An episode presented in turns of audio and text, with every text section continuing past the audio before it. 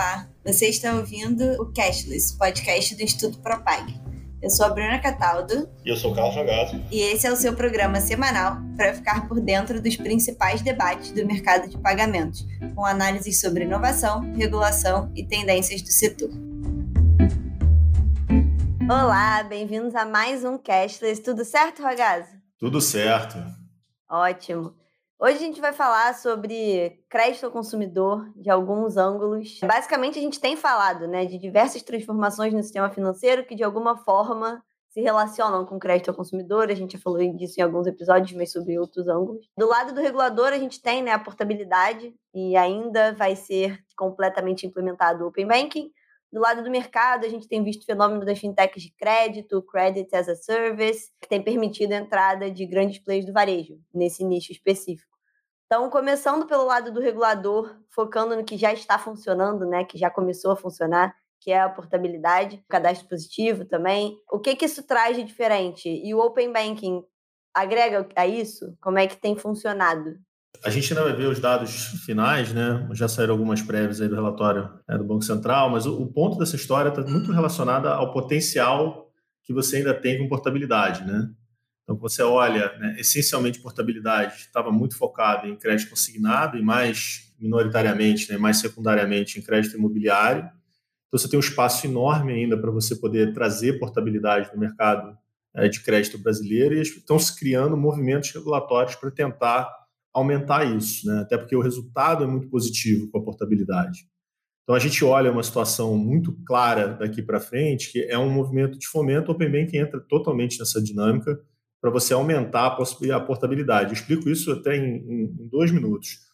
Mas só para a gente ficar claro, assim, né, como é que isso melhora no final das contas? Primeiro, portabilidade de crédito é, é um. Quando você tem o pedido, é algo que tem um, um, sucesso muito alto, né? A taxa chega a mais de 75%. Porque mesmo quando você tem ela não sendo efetivada, ou seja, ela foi retida pela instituição financeira que era incumbente, né, da onde de fato você pegou o crédito, isso acontece via renegociação, então você tem a redução do spread nessa situação também. Mas, de uma maneira geral, você vê mais de 60% foram efetivadas. Né? Então, mesmo nessa circunstância, efetivadas ou não efetivadas, sendo retidas, você tem o um efeito que é o que você quer com competição, que é a redução da margem, a redução do spread.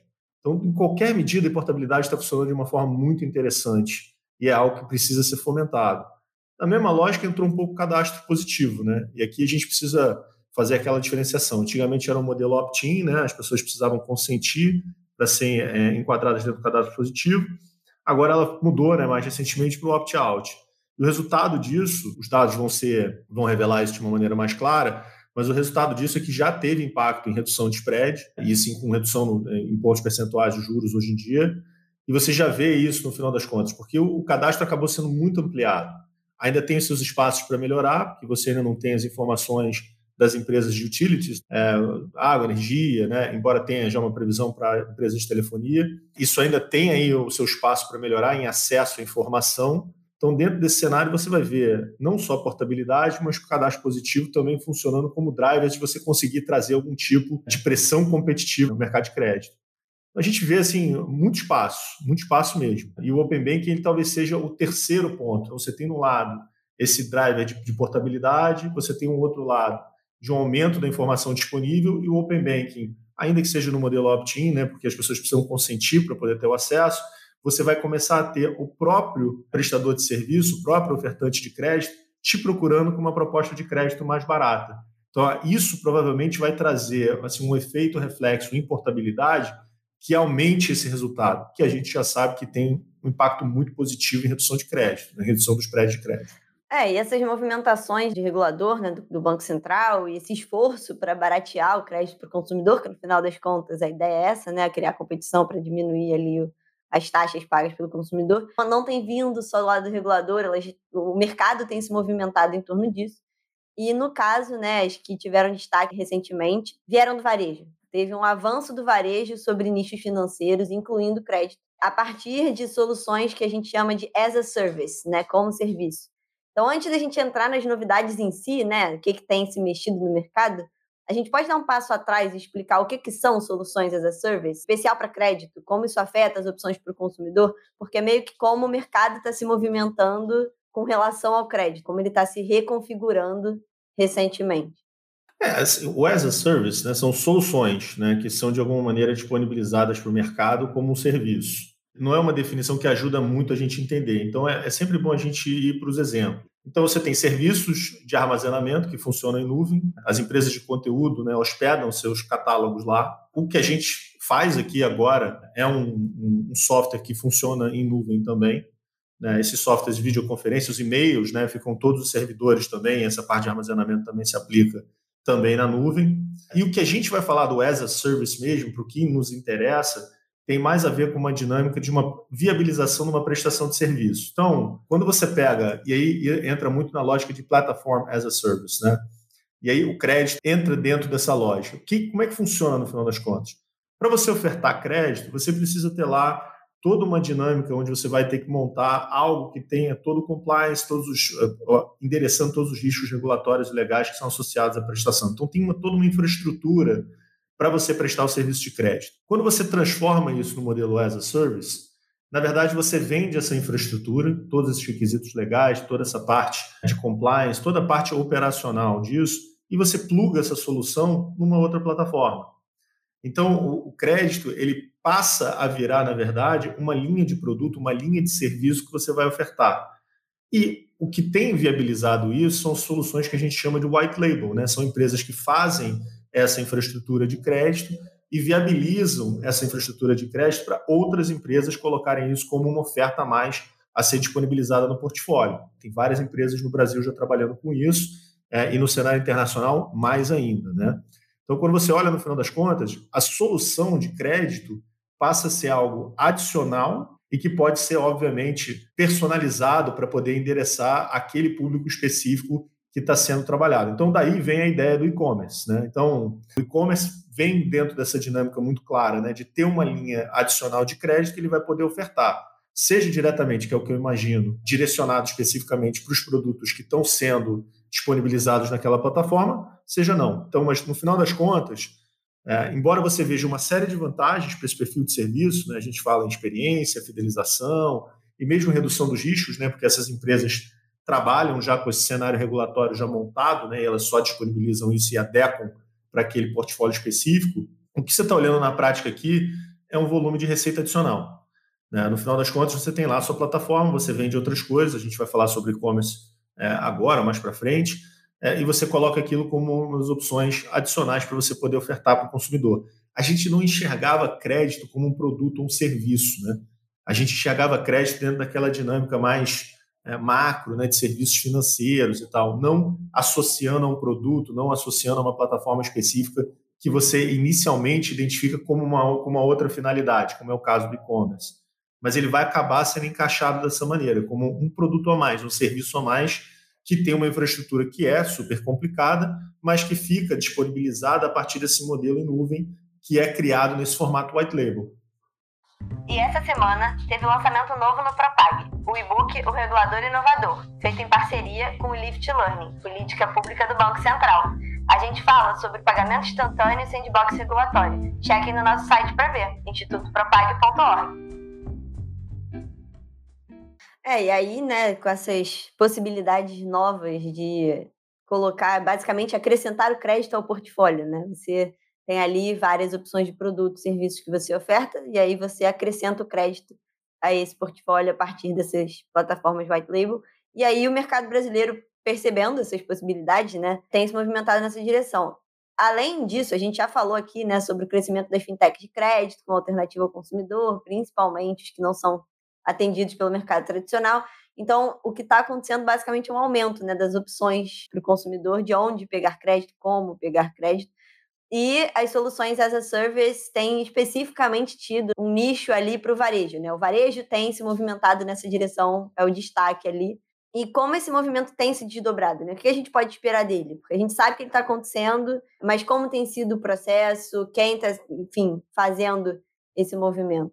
Ah, acho que o primeiro ponto que a gente tem que deixar claro é que o varejo já oferta crédito, né? Então, se você for olhar no final das contas, ele tem né, cartões, é, ele já oferta empréstimo para os clientes, ele já tem uma coisa muito direcionada para uma lógica de experiência é, do público, e essa lógica de você viabilizar, o Brasil, inclusive, é um dos países mais é, conhecidos né, pelas ofertas de crediário. Né? Mas o que é importante que está surgindo a partir desse modelo as a service é, não é só não é a, a, oferta de crédito, né? porque o crediário, o velho carnê, aquela coisa toda que a gente já vê, já é algo muito antigo, enfim, já consolidado no Brasil. Em um podcast atrás, quando a gente estava discutindo esses modelos de crediário lá fora, a primeira coisa que a gente fez foi reconhecer que aqui no Brasil isso está mais que consolidado, é algo que é, os lojistas brasileiros, as grandes redes de varejo já têm isso na cabeça e de super desenvolvido. Mas o que é de diferente agora? Eu acho que talvez isso seja bom para a gente falar para o pessoal de casa e agregar. Né? É que ele, na verdade, está conseguindo capturar um perfil novo de consumidor. Né? Ele está alterando a carteira de cliente do carnê. Né? Com, a, com a ideia digital, você está trazendo uma, uma possibilidade de você rejuvenescer né, de você atrair perfis de consumidores que estão abaixo dos 30 anos, você diversificar a tua carteira de crédito. É, esse modelo digital ele atende a esse perfil de jovem que já está inserido é, nesse mundo é, digital e que ele quer uma solução digital para tudo, inclusive para crédito. Então a gente vê não só é, um, um, modelo de crescimento do crédito, mas um target específico, obviamente isso vai se aplicar a todos os perfis de consumidores, mas que viabiliza esse modelo de inclusão do jovem dentro dessa dinâmica do crédito. Né? O as a service ele pega o consumidor e consegue trazer. A gente vai ver alguma mudança é, com base nisso agora também na, no, pós-pandemia. Acho que três, quatro anos a partir de agora a gente vai enxergar essa mudança e vai ter um cenário um pouco mais claro de como isso vai ficar para frente. Mas o primeiro movimento tem sido esse modelo de inclusão de jovens dentro desse ambiente digital. É, e aí, né, acaba que para além dos movimentos mais óbvios, né, a gente fala disso, ah, essas movimentações todas para gerar para o consumidor uma expectativa de menores taxas, quando você traz isso, né, de mudar o perfil do cliente, né, incluir o jovem, então tem alguns reflexos menos óbvios, né, dessa mudança aí na configuração do mercado de crédito, e uma delas é a ideia do super app. A gente vê que na mesma direção ali do digital, né, que eles estão usando, o varejo está usando essas novas soluções de as a service, seja ela para crédito, seja ela para pagamento, seja ela para banking, né? A gente sabe que existe ali para um portfólio grande de opções de produto e serviço para construir os grandes apps que são, né, tipicamente associados ali ao Alipay, ao WeChat da China. A gente está vendo, né, esse movimento seguir o mesmo caminho no Brasil, o uso do as a service para a construção desses super apps, as nossas particularidades, né, do Brasil podem criar dificuldade no desenvolvimento disso. Isso para o consumidor gera que tipo de benefício, por exemplo? Olha, é, é, engraçado, né? Quando a gente faz aqui o podcast, raramente eu falo não sei. É, aqui é um momento que eu vou te falar um não sei com toda a certeza do universo. Por quê? Primeiro, acho que as pessoas já têm clareza do que, que já acontece, do que já faz parte do nosso cotidiano. Né? Esses apps que são, digamos assim, unisfuncionais, né? Você vai pedir comida, você vai trocar mensagem com seus amigos, você vai é, fazer serviços financeiros, isso já está bem claro. Tem uma tentativa, acho que no mundo inteiro, ex-China, né, de você trazer algum tipo de escopo para a sua plataforma. Então, se você já tem uma base de consumidores, é razoável você tentar levar novos produtos para ele. Só que não está muito claro se isso vai chegar ou se pode se chegar no modelo chinês, né, onde o WeChat e o Alipay ele tem conteúdo, e-commerce e serviços financeiros todos integrados. Né? Praticamente a vida inteira da pessoa fica dentro daquele determinado app.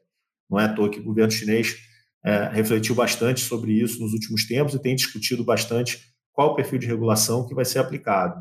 O Brasil tem peculiaridades, né? então aqui a gente tem um outro perfil de smartphone, não tem como algumas dificuldades para você baixar um número muito grande de aplicativos, mas a verdade é que não se sabe né, o, se o Brasil vai caminhar para os super apps ou não. Se esse é o caso, em que medida que a lei de propriedade intelectual pode ser propriedade intelectual, a lei de, de proteção de dados pode ser um tipo de dificuldade para você conseguir viabilizar isso. Lembrando que esses cenários de super apps eles surgiram dentro de um outro contexto, dentro de outros perfis de marcos regulatórios. Né? Então, tentar copiar ou ver cenários externos para essa situação, acho que enfrenta duas dificuldades. Primeiro, a gente está tentando reproduzir um modelo de alguns anos atrás, alguns muitos anos atrás, hoje em dia, né? E o cenário se modificou é, e a variedade de apps, a variedade de soluções hoje em dia é muito maior do que existia naquela época.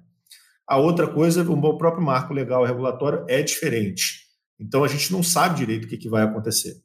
É, o, é, óbvio, é óbvio que faz sentido sim você trazer algum escopo, né, e eu tenho visto esses movimentos por vários perfis de apps, não são só é, os de varejo, mas de, de todo, mas em que medida isso vai se reproduzir, o que vai, isso vai atender ao interesse do consumidor, ainda não é muito claro.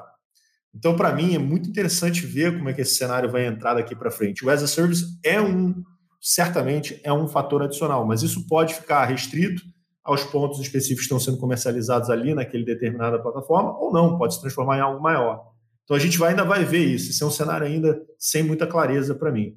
Apesar dessa falta de clareza desse ponto específico, que a gente consegue, né, até dessa conversa, perceber que o consumidor está recebendo uma maior gama de opções para poder chegar no final um crédito mais barato. Então você tem ali o regulador mexendo na, na regulação, criando novos mecanismos com a intenção de baratear o crédito. Você tem ali o mercado se mexendo, gerando mais opções, é usando as a service, as fintechs de crédito, para, no final das contas, o, atender a um grupo de, de consumidores que não necessariamente era atendido antes. Então, o que a gente vê legal do cenário de crédito é que ele tem né, expectativas, a gente gosta de acompanhar, porque tem muita coisa mudando, muita coisa nova para acontecer a partir de todas essas movimentações, com a expectativa do consumidor ser quem ganha no final, né? E aí, para poder acompanhar os outros conteúdos que a gente tem sobre isso, olha nosso site, nossas redes sociais, Twitter, LinkedIn, YouTube, Instagram. Sigam a gente no seu stream de podcast preferido e até semana que vem. Tchau, gente.